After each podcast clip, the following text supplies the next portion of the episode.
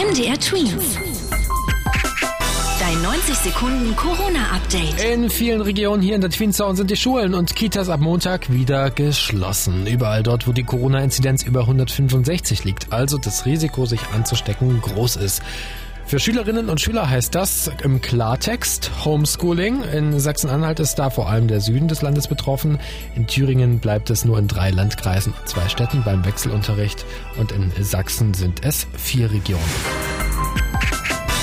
Bis zu 1,8 Milliarden Impfdosen für Europa. Die EU hat bei dem Unternehmen BioNTech Pfizer jetzt wieder Impfstoff bestellt. So könnte man im Juli einen Großteil der Bevölkerung impfen, so die EU-Kommissionschefin Ursula von der Leyen. Der Impfstoff von BioNTech war der erste zugelassene Impfstoff in Europa und der, der in Deutschland bisher am meisten genutzt wird. Im Sommer ist Fußball-Europameisterschaft. Ja, die Spiele werden in verschiedenen Ländern ausgetragen und fest steht, die Spiele in München finden statt. Die Frage ist allerdings noch, ob mit Zuschauern.